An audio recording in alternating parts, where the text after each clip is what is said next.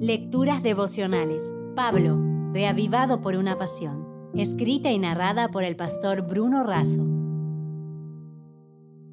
Hoy es 9 de octubre. ¿Miel o limón?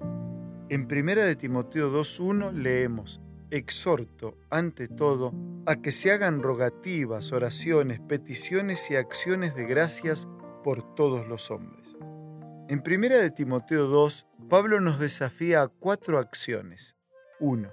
Orar en favor de las autoridades para que legislen de manera correcta y justa.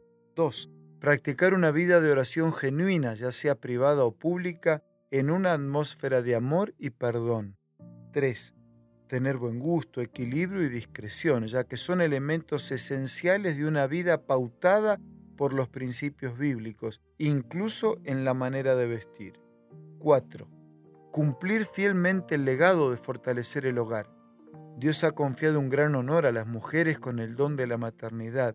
Ellas no solo serán consideradas benditas por su marido y sus hijos, sino también recibirán la aprobación del Señor.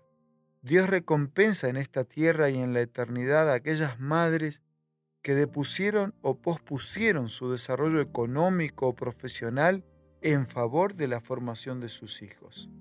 Petrolina es un municipio del estado de Pernambuco, Brasil.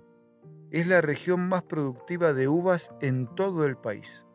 Un día el pastor Yosanat pasó por los viñedos del hermano Marcos y éste le dio uvas. Pocas semanas más tarde volvió a darle uvas, pero esta vez para su padre. Al probarlas, notó que había diferencias. Las primeras eran más bien ácidas, mientras que las últimas eran bien dulces. ¿Por qué? Muy simple, habían estado más tiempo ligadas a la vid. El diccionario, como la vida, definen lo ácido así algo agrio, avinagrado, alimonado, áspero, desabrido, mordaz e irónico.